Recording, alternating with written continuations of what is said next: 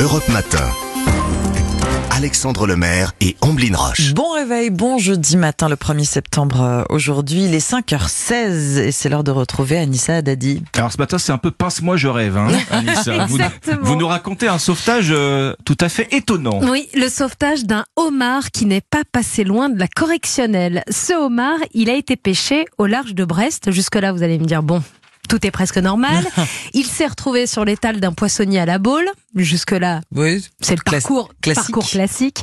Mais ce homard, il n'était pas tout à fait comme les autres. En fait, les autres sont bleus, hein, vous Ah les voyez sur l'étal. Ils deviennent rouges quand on les cuit, hein, les, homards. Mais à la base, ils sont, ils sont bleu foncé, presque noirs. Et lui, il était beige. Un matin du mois d'août, parmi les clients de la poissonnerie, on a un ami de Stéphane Offray. C'est le directeur de l'Océarium du Croisic qui se balade par là. Il passe devant l'étal, il est étonné. Il envoie une photo de ce homard peu banal à son ami et le verdict tombe. Ah. le homard est malade. Eh ben non. Le homard est pas malade. Ce homard beige est tout simplement albinos. Ah pour, Incroyable. les, comme pour les humains, pareil, la couleur des homards vient des pigments hein, qui interagissent avec euh, la vos souhaits. j'ai bossé. Voilà, la crustacyanine. en fait, c'est la protéine qui donne cette fameuse couleur bleue.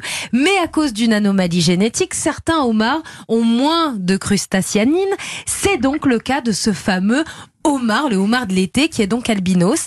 Et les homards albinos, ils sont très rares. Faut savoir qu'il y en a un pour des dizaines de milliers. Bon alors, qu'est-ce qui lui arrivait à ce pauvre homard euh?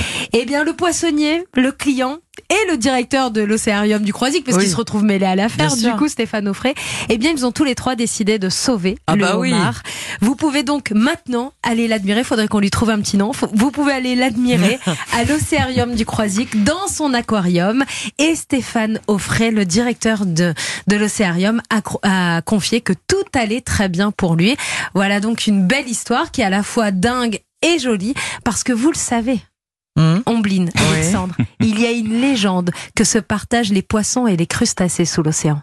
Si Monsieur Poisson n'est pas sage, Il finira dans la poêle. Ah, si Monsieur Poisson n'est pas sage, il finira dans la Voilà la belle histoire du homard de l'été. Et une chouette idée week-end, l'Océarium du Croisic, du coup. Oui, oui, il faut y aller. Et comme Voilà. ça, vous allez voir ce fameux homard Le blanc. fameux homard. Qui est, qui est très rare, les photos sont impressionnantes. Allez-y, allez vous balader au Croisic ce week-end avec les enfants pour se remettre de la rentrée scolaire. C'est ça. On se doutait pas une seule seconde qu'il puisse exister des homards albinos. Bah non, voilà. On apprend tous les jours. Merci beaucoup Anissa Dadi et on vous retrouve dans un quart d'heure À tout à pour la météo. À tout à l'heure. Europe Matin.